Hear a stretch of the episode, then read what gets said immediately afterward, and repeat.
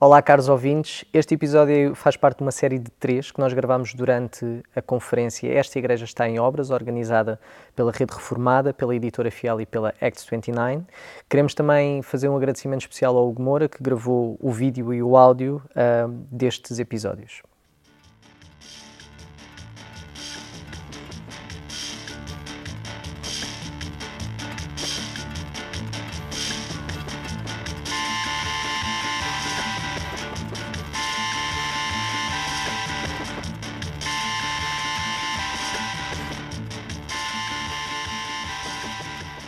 Thank you so much for for the time that you, you are uh, giving us here to Great. talk to us. Can you, uh, for those, uh, for our listeners that don't know you, can you talk a little bit about yourself? Who are you? Where you're from? Yeah. Where you are right now? Yep, where I am right now. so I'm, um, my name is Matthew Spandler Davison, so a hyphenated uh, name, which is uh, unusual for uh, for where I live. But I am. Um, uh, got a bit of a, a, convoluted background. So I grew up in uh, Scotland. Um, Mum was from England. Dad's Irish. Born in Norway. So very much part of kind of Northern European uh, background. Uh, but now I live and pastor a church in a place called Bardstown, Kentucky, which is just south of Louisville, Kentucky, um, in the states. I've been I planted that church uh, 17 years ago. I've been pastoring that church um, since 17 years. 17, yeah. Yeah, in Kentucky. In Kentucky. Right. Yep. So I moved from Scotland to uh, Louisville to go to seminary, the Southern Seminary in Louisville, Kentucky, and then while I was there, planted a church. Um, been pastoring the church, but then uh, in 2012 we started a church planting ministry back in Scotland mm-hmm. called 20 Schemes, and so I'm a, the executive director, one of the directors of that ministry, and then I also work with Acts 29, which is a church planting ministry globally uh, overseeing an initiative called Church in Hard Places, which is church planting in poor communities around the world. So those are my church, my uh, Church in Hard Places, 20 schemes will be the three main ministries that I'll be involved in right now. And how was that leaving whiskey behind and go to bourbon? yeah, so so Scotland is obviously the the, the home of Scotch of of, of whiskey. Um, and you know, Scotch, I, I love, I enjoy. Um, uh, uh, it's got a very distinct flavour. No, bourbon is not better. So it's, so different. So I don't think you can trust to do. So bourbon, um, it's, it's it's like uh, sweet wine or dry wine. So Scotch would be more dry. It's got that, that smoky, that peaty flavour. Um, we could do a you know a Scotch tastings uh, uh, podcast. That'd be fun. I see. It's not yeah. the first time that, and, that and then, you answered this yeah, question, yeah. right? And, bourbon, obviously uh, made with corn, and uh, the water, uh, so it's got more of a sweetness to it. Um, and so yeah, I appreciate both. I appreciate the the craftsmanship behind both. Um, but uh, my preference would be would be Scotch. Would be a, a fine Scotch, uh, Lagavulin 16 or uh, something like that. So. If if we knew, we yeah, yeah. we'd have we, wanted. We could have one right here, right? We could have been yes. sipping on one together. So. Tell us a little bit about the um, 20 schemes, what it is, and what is the main objective to do um, what do you want to do with 20 schemes? Yeah, so primarily we're church planting, church revitalization work in Scotland. So to understand 20 schemes, you've got to understand the, the, the spiritual state of Scotland itself. Mm-hmm. Scotland is, uh, for the most part, unreached, unengaged uh, place. We about three percent would be evangelical Christian. Would even the the north that was considered a stronghold. Yeah, so right. uh, th- so in the Highlands and islands and the rural communities, you'd yeah. see much more of a cultural Christianity that would be mm-hmm. present. Um, uh, and some of the islands have maintained um, a very strong Christian tradition. Mm-hmm. Um, uh, a lot of that kind of is cultural and unique to the Highlands and Islands, mm-hmm. particularly the, the yeah. island communities.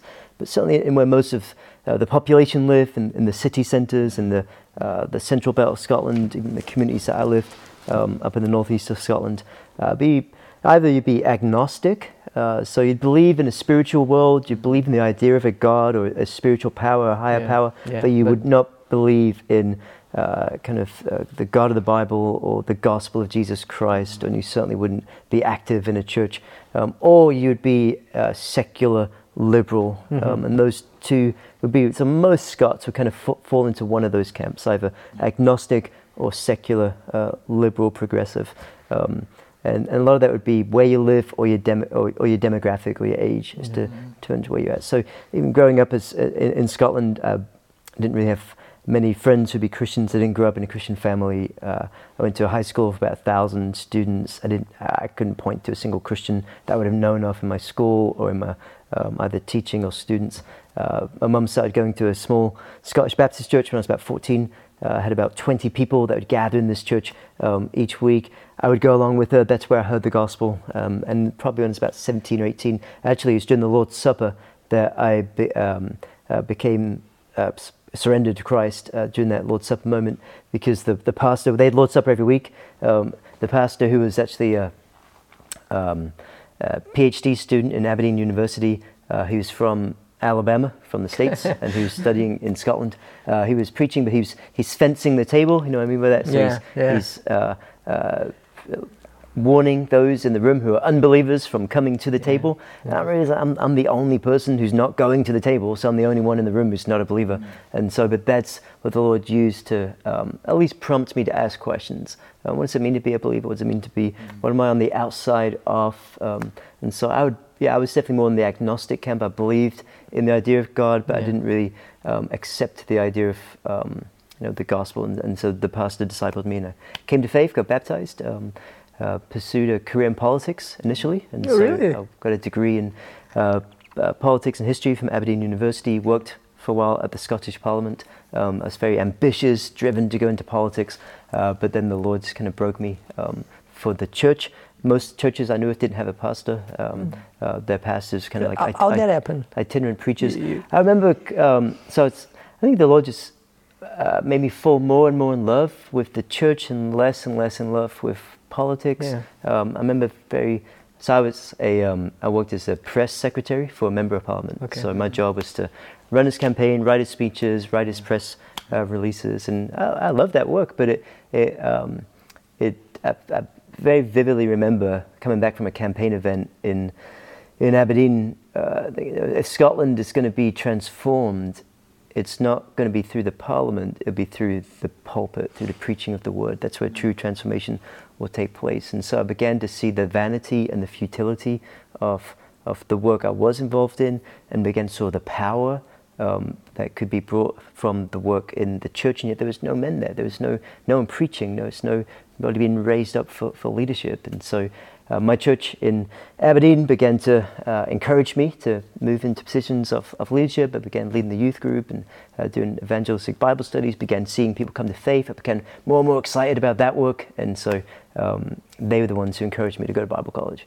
And so that's when I went to the US initially to do an internship program at Capitol Hill Baptist Church. How old were you when you? 23. 23. 23. Um, so I moved over, did the internship, and then I went to Southern Seminary mm-hmm. um, to do it. So I say all that as kind of background yeah. For just my heart for Scotland. But how that work, that polit- political job, helped you, or um, enhanced something? Yeah. In how do you see what you did?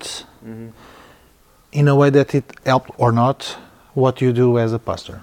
Yeah, actually, um, was it I, training? yeah, I see. Anyway? I see a lot of ways how, um, in many ways, ministry is like running a campaign.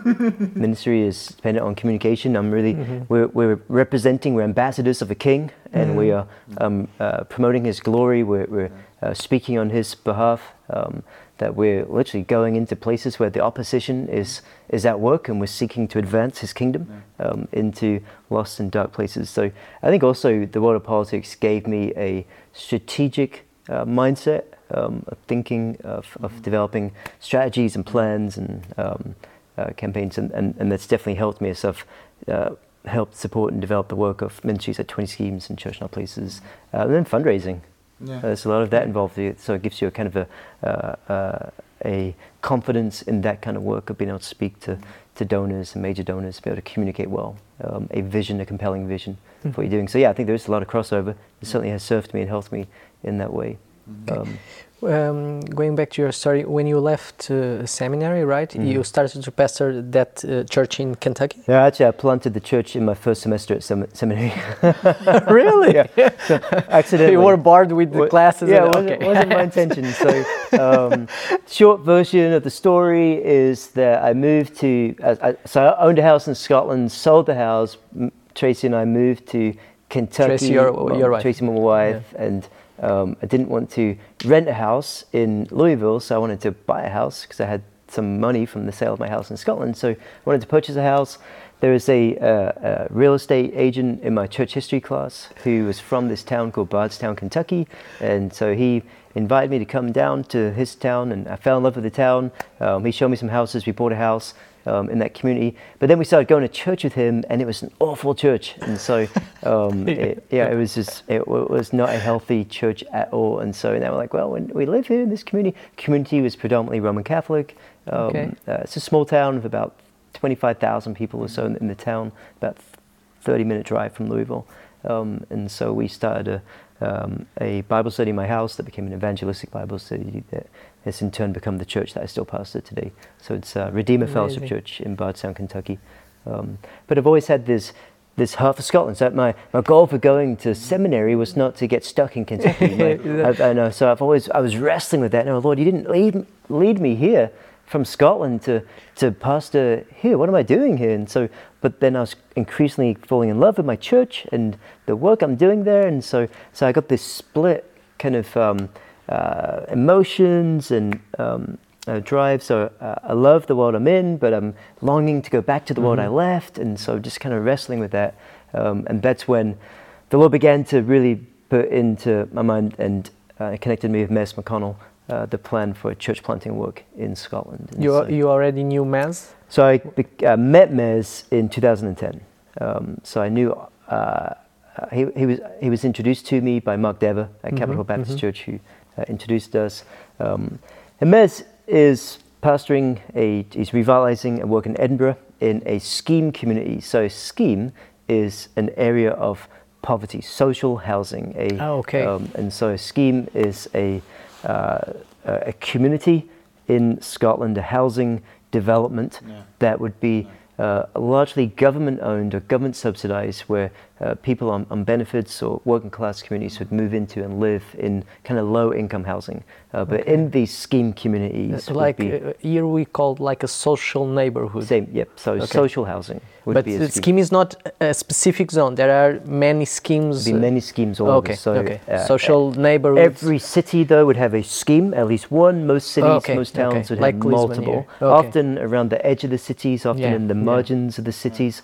Um, uh, some schemes may be 100 years old. They may have been there for 100 years. Some mm-hmm. schemes may be more modern, um, but, but schemes would be have all the issues, all the social issues of areas of concentrated poverty, and so you'd have unemployment, um, high level of perhaps drugs, crime, abuse, mental health issues, mm-hmm. um, all those social issues that be present in any community of concentrated poverty. But also, there's a lot of wonderful things about scheme life and culture, the, the way they support each other, the loyal to each other. The, it's a sense for those that live in those communities. There's a strong community spirit. Um, multiple generations, of the same family may live uh, close by each other, and so there's a lot of a lot of wonderful things about living mm-hmm. in these scheme communities as well. But, but when I grew up in Scotland, I didn't live in a scheme. My mum uh, grew up in in a, a, scheme community, and so my, my family were there, so I was certainly conscious of what life's like in a scheme. Uh, but when I grew up in Scotland, um, in more of a middle class community, we uh, had, we had nothing to do with the scheme. It's almost like we just ignored them. It's like we got yeah. thousands of people living in these communities, but they're just not part of our, yeah. our life, our world. Yeah. The only reason why you'd go into a scheme was to, to score drugs, right? To go and do a drug deal. And so why would I go into a scheme? And so when I came to faith, when, when I, actually when I met Mez, and he's doing a church revitalization work in the middle of a scheme uh, that is seeing conversion growth, that is raising up leaders. And I just got really two things. One, excited to find a church in Scotland that's seeing converts. So that was exciting. Yeah. Um, but two, uh, began convicted that, um, you know, that where is my heart for uh, these unreached poor in our own country, mm. um, in our own nation? People I've pretty much written off.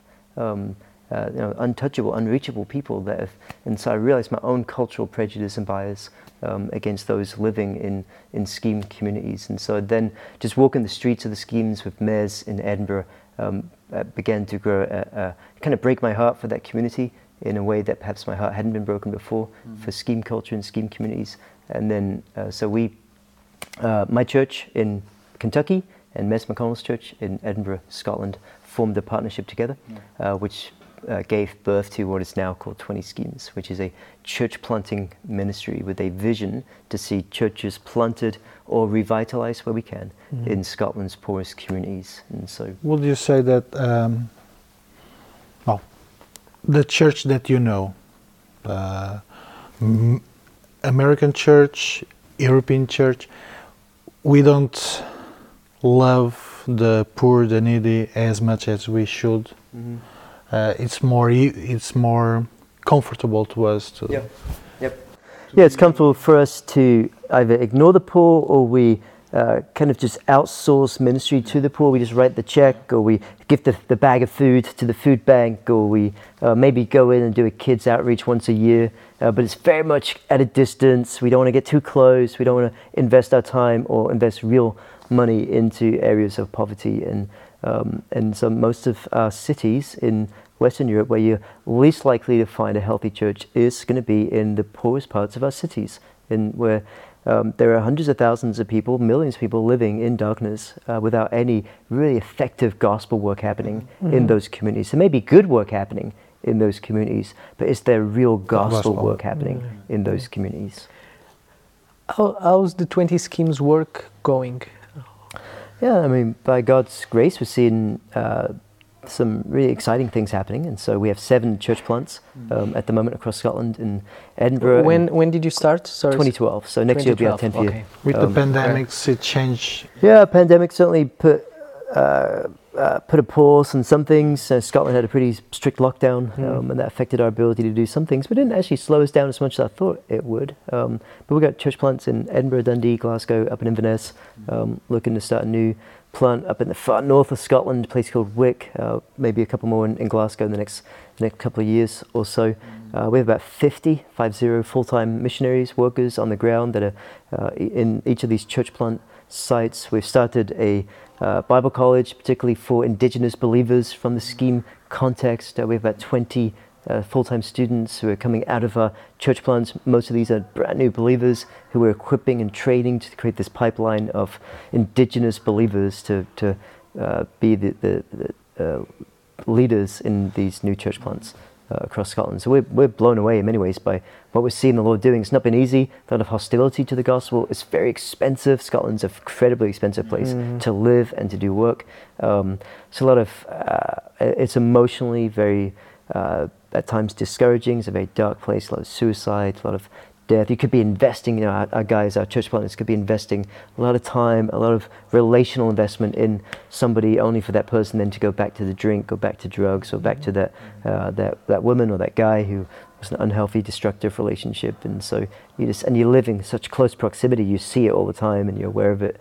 And so it's, it's a difficult place to do ministry. It's a beautiful country, but it has a lot of. There's, of there is a darkness. Scotland's the highest drug death rate in Europe. Yeah, you Um, told that yesterday when yeah. you were talking. I, I couldn't believe it. Yep, that yep.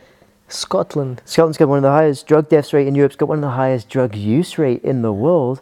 Um, and I remember that the suicide rate. suicide rate, it's got one of the highest suicide rates in Europe. Would never Um, say. and and that is all largely concentrated in, in these scheme communities. Yeah. Is where you'd see most of that um, take place. And so there's a lot of darkness, a lot of hopelessness, a lot of despair. Life expectancy is actually really low.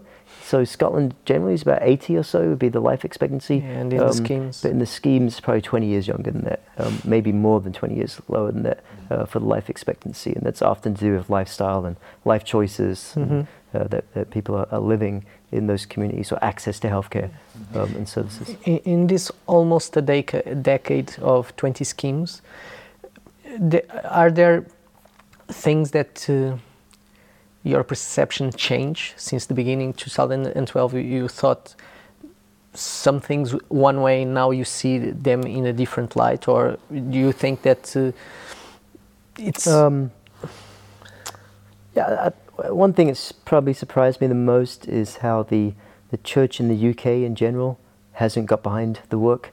Um, Mm. And so I think that's been uh, baffling to me why there are so few other um, churches in, in Great Britain that uh, would want to support this work. I think there's a lot of reasons for that. One is uh, just culturally. Um, one is um, there's a lot of churches in the UK just small anyway and struggling. yeah. uh, when you say culturally why So culturally, I think there is that kind of snobbery or that uh, Ah, okay. indifference, prejudice against okay. scheme community. Okay. Um, or there is that kind of um, perception that um, uh, they, you know, again, there's that cultural snobbery that we don't want to be a part of something that we didn't start or that we. Mm, so there's okay. almost like a Mm. distrust of what we're doing, um, which is unhelpful and. Um, uh, and now this is a perception because a lot of our support is coming from outside the UK, so it's coming from America or Canada. A lot of our uh, workers are coming from overseas. Then there's a perception, oh, you're already supported by all these people overseas, and, and so you can't win, right? So, so, well, we wouldn't have to get their support if you guys would help us.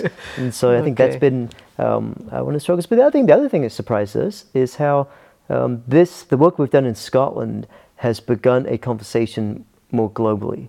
Um, Okay, And other yeah.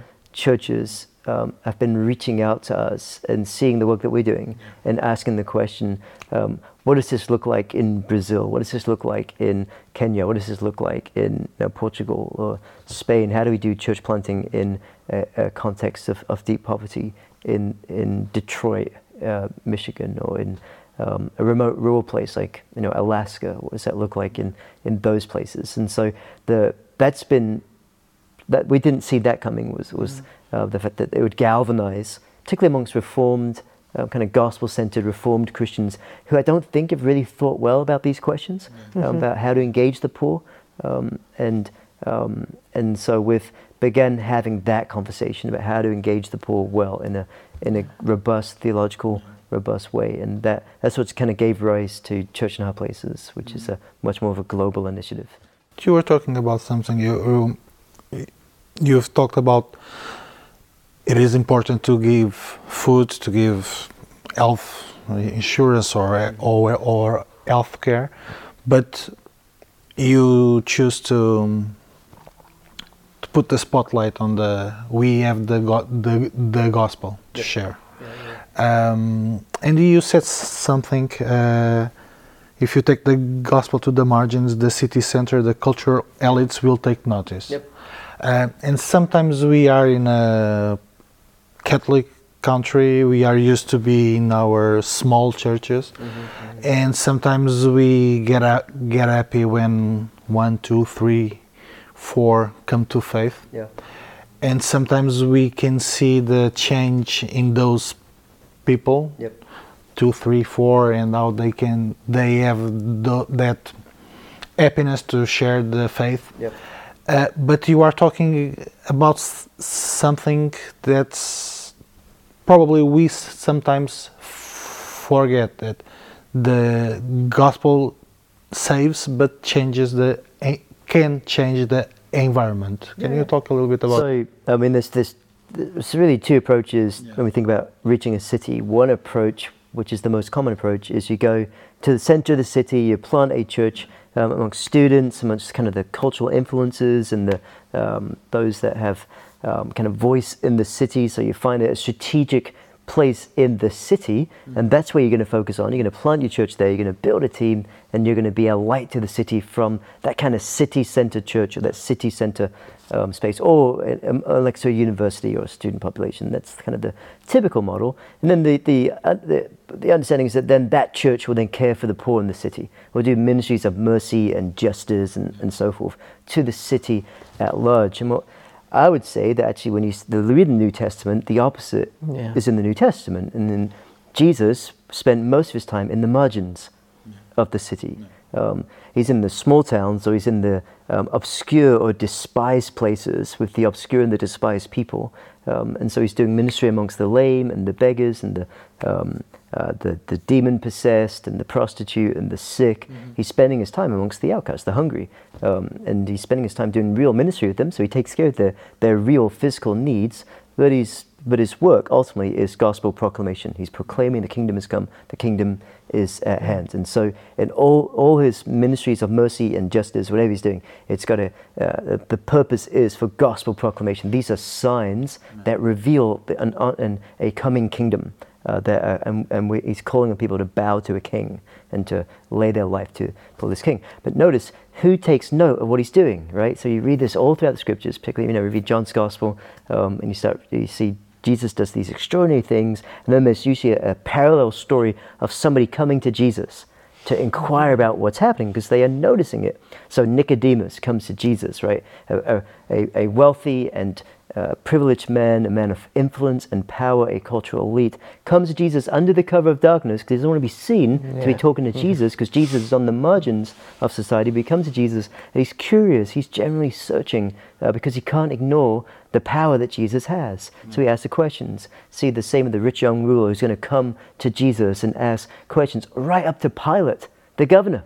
Um, uh, Herod the king. They're all curious about who this man Jesus is. They cannot deny the power that he has because they've seen transformation happen in the lives of those who encounter him. Mm, and I think that that's, that's the normative way that we're going to see cities reached um, with the gospel, the gospel kind of trickle throughout our cities, is actually if we go to the margins of the cities and plant in the most unlikely of places, make uh, and friendships and develop gospel um, uh, relationships in the margin cities with those um, you know suffering from abuse and drug addiction and alcoholism, those living in deep poverty, those perhaps who are the um, who don't have credentials or degrees or um, So I'm not saying that we, we shouldn't be going there. Yeah. I'm saying yeah. is don't go there at the expense of going here. Yeah. Uh, but yeah, actually, sure. when you reach these harder places and you see people turn away from drug addiction and they come to faith, you see people visibly are transformed.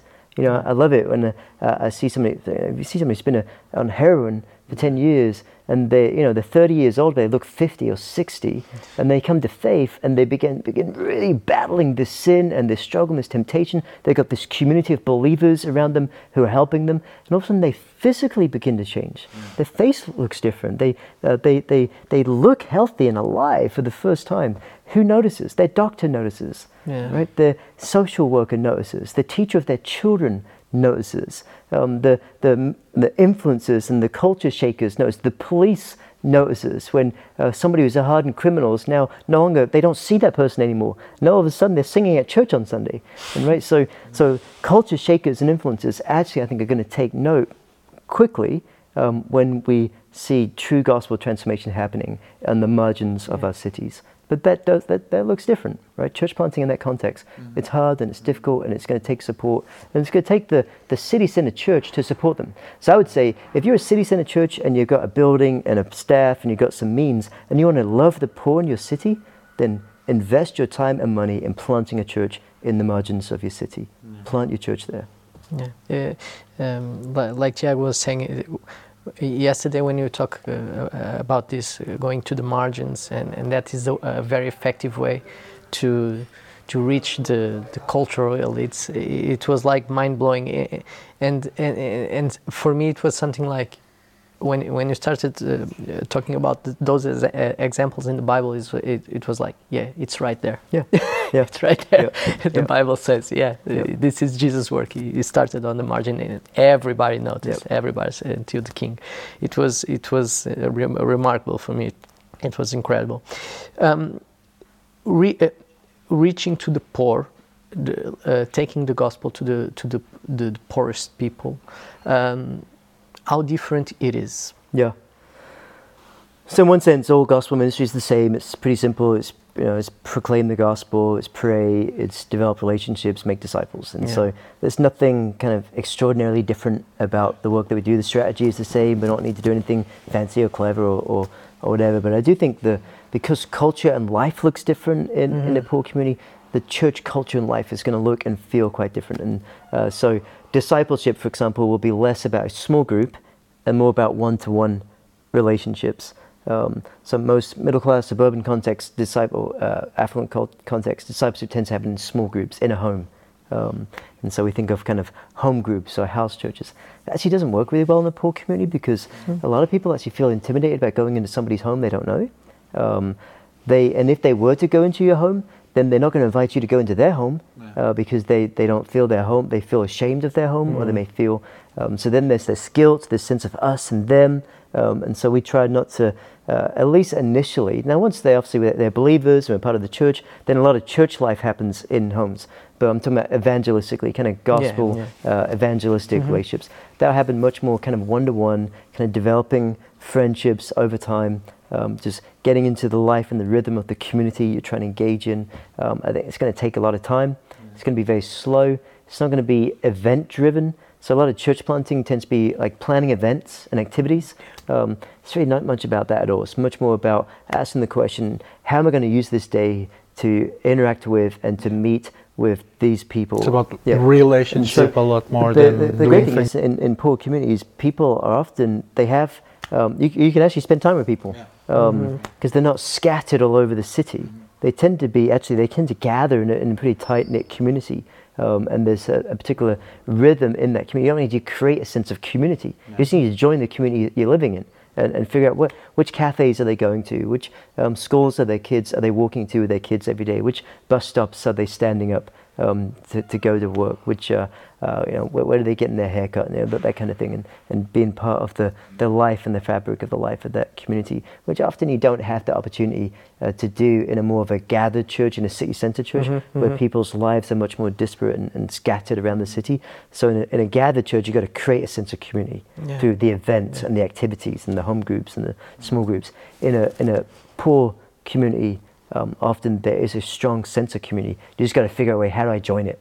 How do I get involved in it? Yeah, how do I develop these friendships? Yeah, you, yesterday we were talking about um, uh, in these cu- communities that they are used to uh, have this transaction of services, right? Yep. And that's why on 20schemes and um, and other uh, other work that, that you do in these communities, the the church planters go there, Yep, right? gotta live go, there, be gonna- present there. there. Observe the community, learn how this how this community works, where people Yeah. live, what, and what kind of um, You have to what, be a what people are part of, doing. yeah. What, what um, yeah, just learn some of the hurts of the community, some of the challenges, some of the cultural assumptions they're making about other people, um, learn some of the tension points.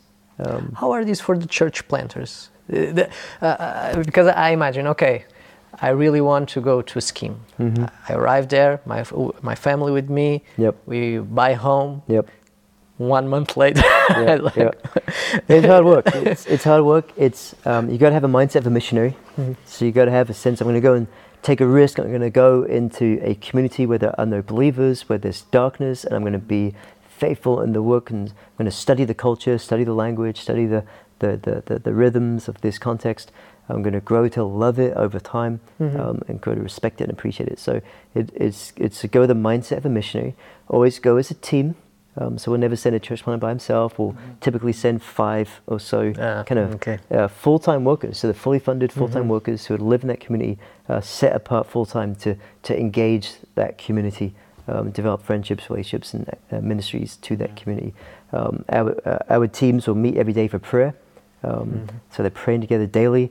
Uh, before they go out, they're often sharing about some of the people they've been interacting with, so some of the stories they're hearing.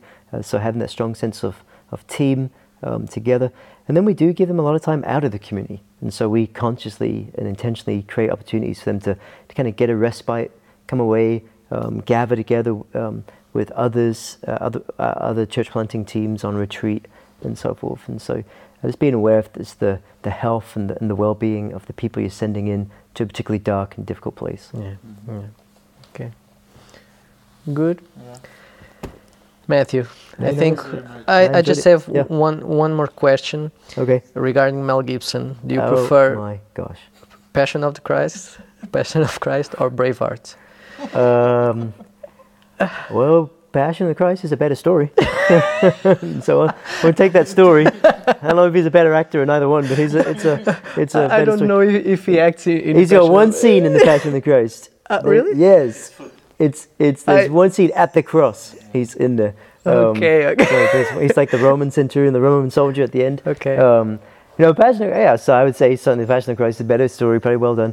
Braveheart is is, is a great story. It's uh it's it's uh It's not historical accurate. yeah, it's not historically accurate. It's um, I mean, the the event. It's an happens. American. No, um, the Bannockburn happened. The, the battles happened. The um, the battle of The Stirling Bridge freedom part happened. Yeah, I but, hope. um, but the the idea of William Wallace, the, the, yeah, it's it's a lot of artistic license put So into it. Passion Yeah. of Christ. Yeah, but Okay. yeah, but certainly watch watch Braveheart and fall in love with Scotland and start praying for Scotland and send um, send your people to come and be a part of the work in Scotland. Will do. Okay. Matthew, thank you very much. Appreciate it.